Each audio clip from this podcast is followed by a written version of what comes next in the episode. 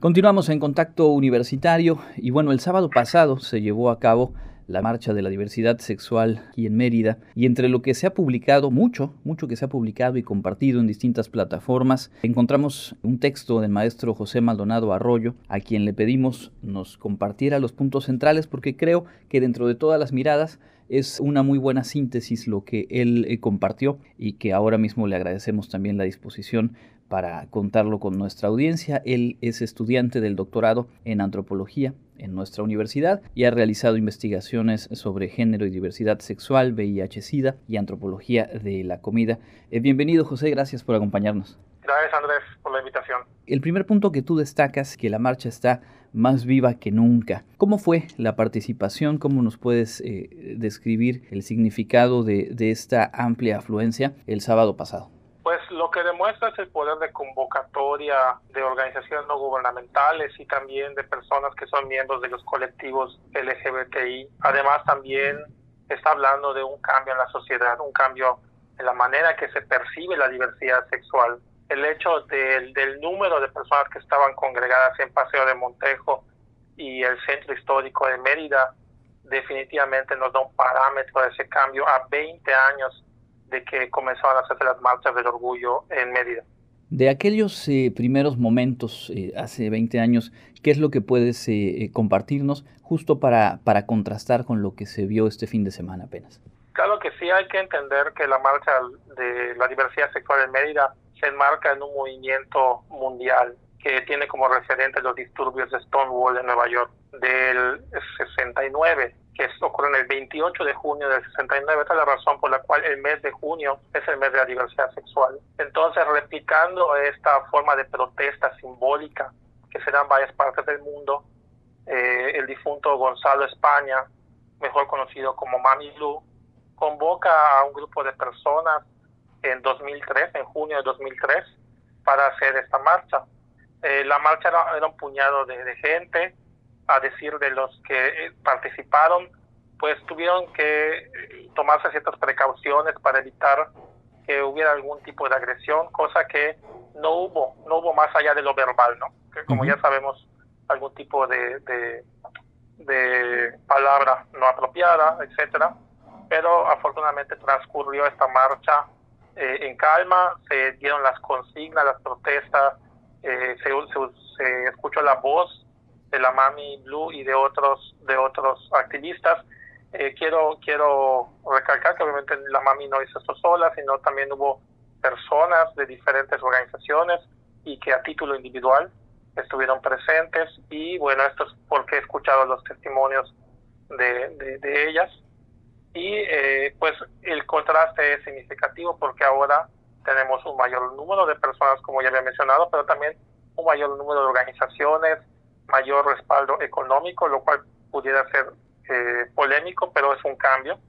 Y también, ¿por qué no?, la presencia de algunas instituciones de gobierno que ya toman esta marcha como un referente importante ante la ciudadanía y no desean dejar estar presentes.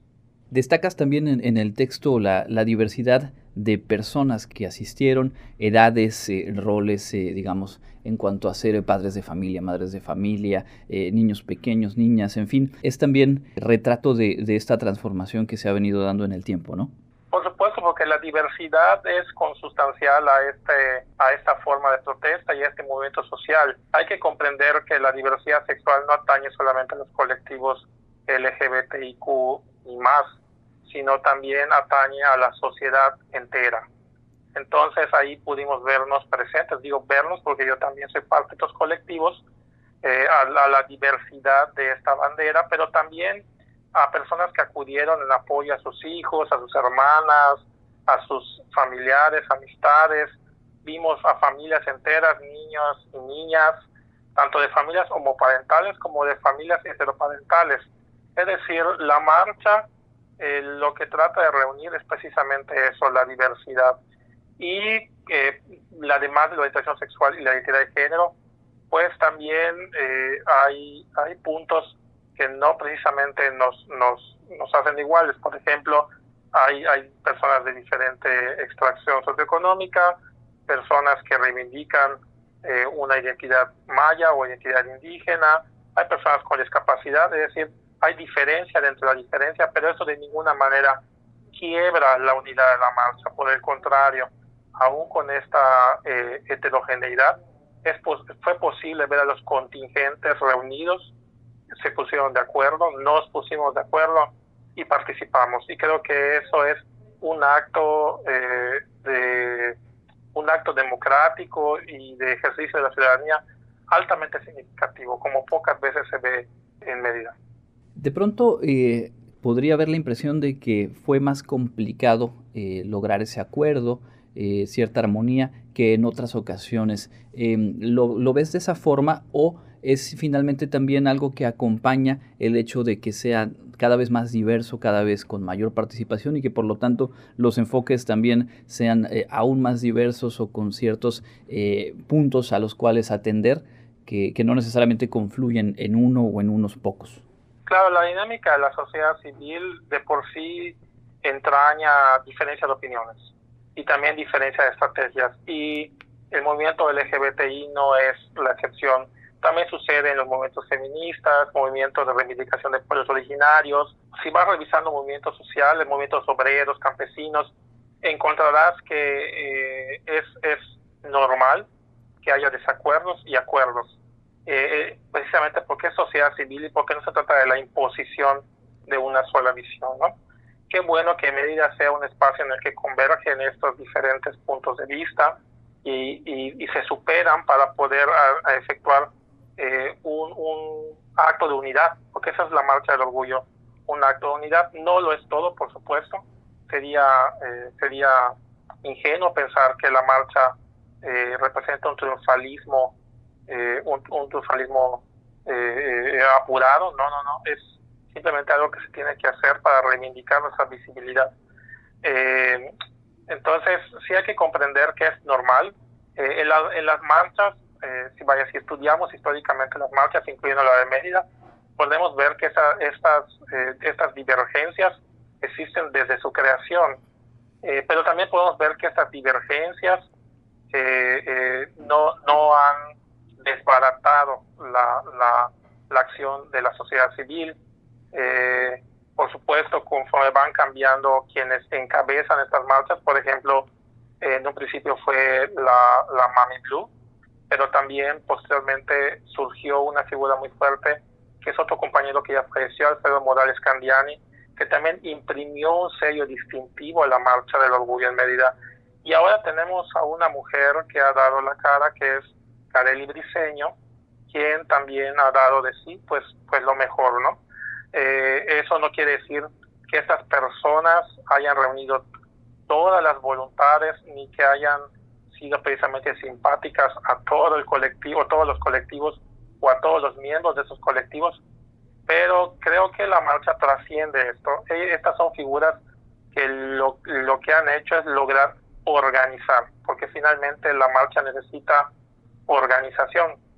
Y esa ha sido su función y también hay que reconocerla eh, independientemente de que se esté de acuerdo con ellas o no. Dentro del texto también señalas que eh, en lo diverso de las expresiones que se dieron cita este sábado, eh, pues hubo, hubo lugar tanto para la celebración de quienes así así quisieron, digamos, enfocar, como también para la protesta o para el reclamo, y puntualizas algunos de los reclamos eh, que se expresaron hacia autoridades de gobierno. Eh, creo que vale la pena pedirte también que nos compartas un poco de cuáles son esos puntos, porque al final señalan temas eh, pendientes que pues son necesario atender, impulsar desde la sociedad civil y demandar la respuesta de, de las autoridades.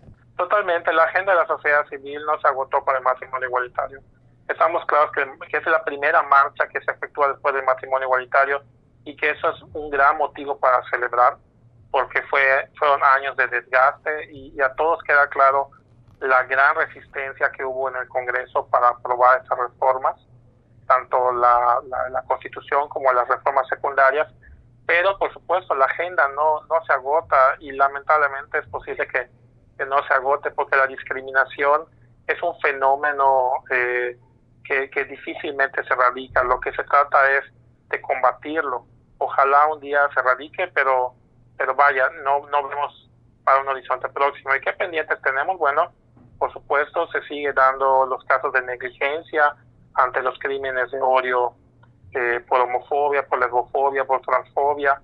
Eh, siguen habiendo pendientes. Por ejemplo, no, no tenemos eh, certeza de los procesos de adopción, si, están, si se les va a dar un trato igualitario a, las, a los matrimonios homoparentales para poder adoptar hijos.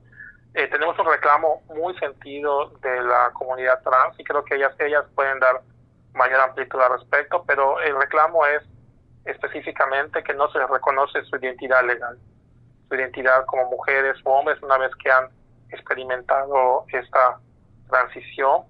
Eh, la discriminación por parte de las fuerzas policíacas que de pronto persiguen, vigilan o castigan a personas por su aspecto, incluyendo quienes transgreden eh, eh, o que su expresión de género transgrede lo que llaman moral y buenas costumbres, este, pues, pues siguen, siguen siendo objeto de esta represión policíaca.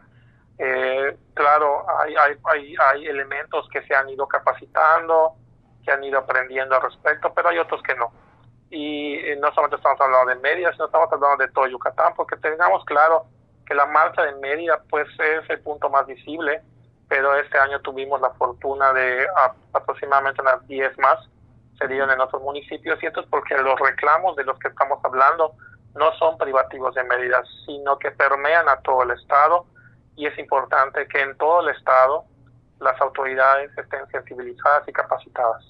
Pues por todos estos puntos que, que nos has permitido eh, comprender, nos parecía muy valioso eh, platicar contigo. ¿Hay algo más que quisieras agregar? Bueno, yo nada más agregaría la importancia de haber ocupado un espacio tan importante como el Paseo de Montejo. En años pasados el trayecto iba de mejorada hacia la Plaza Grande y este cambio que se da pues pues da todavía mayor visibilidad porque sabemos que es la avenida más emblemática, la de la, la más representativa en términos turísticos y también porque ahí se conjugan diferentes discursos de poder, ¿no? Que tienen que ver con lo económico, con incluso lo racial, con muchas cosas que duelen en esta ciudad y, y, pintarla de colores, la verdad es que fue fantástico. Eh, yo creo que, que, eso va a quedar para la, para, para la posteridad y esperemos que año con año sea un motivo de celebración para toda la ciudad, que toda la ciudad pueda acudir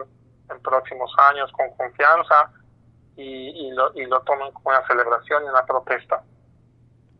Pues ahí está, sin duda relevante también este aspecto territorial eh, que nos eh, señalas. Y pues de nueva cuenta, muchas gracias eh, por tu tiempo. Es el maestro José Maldonado Arroyo, estudiante del doctorado en antropología en nuestra casa de estudios, investigador en temas de género, diversidad sexual, VIH, SIDA y antropología de la comida, platicando hoy aquí en Contacto Universitario. Continuamos con más.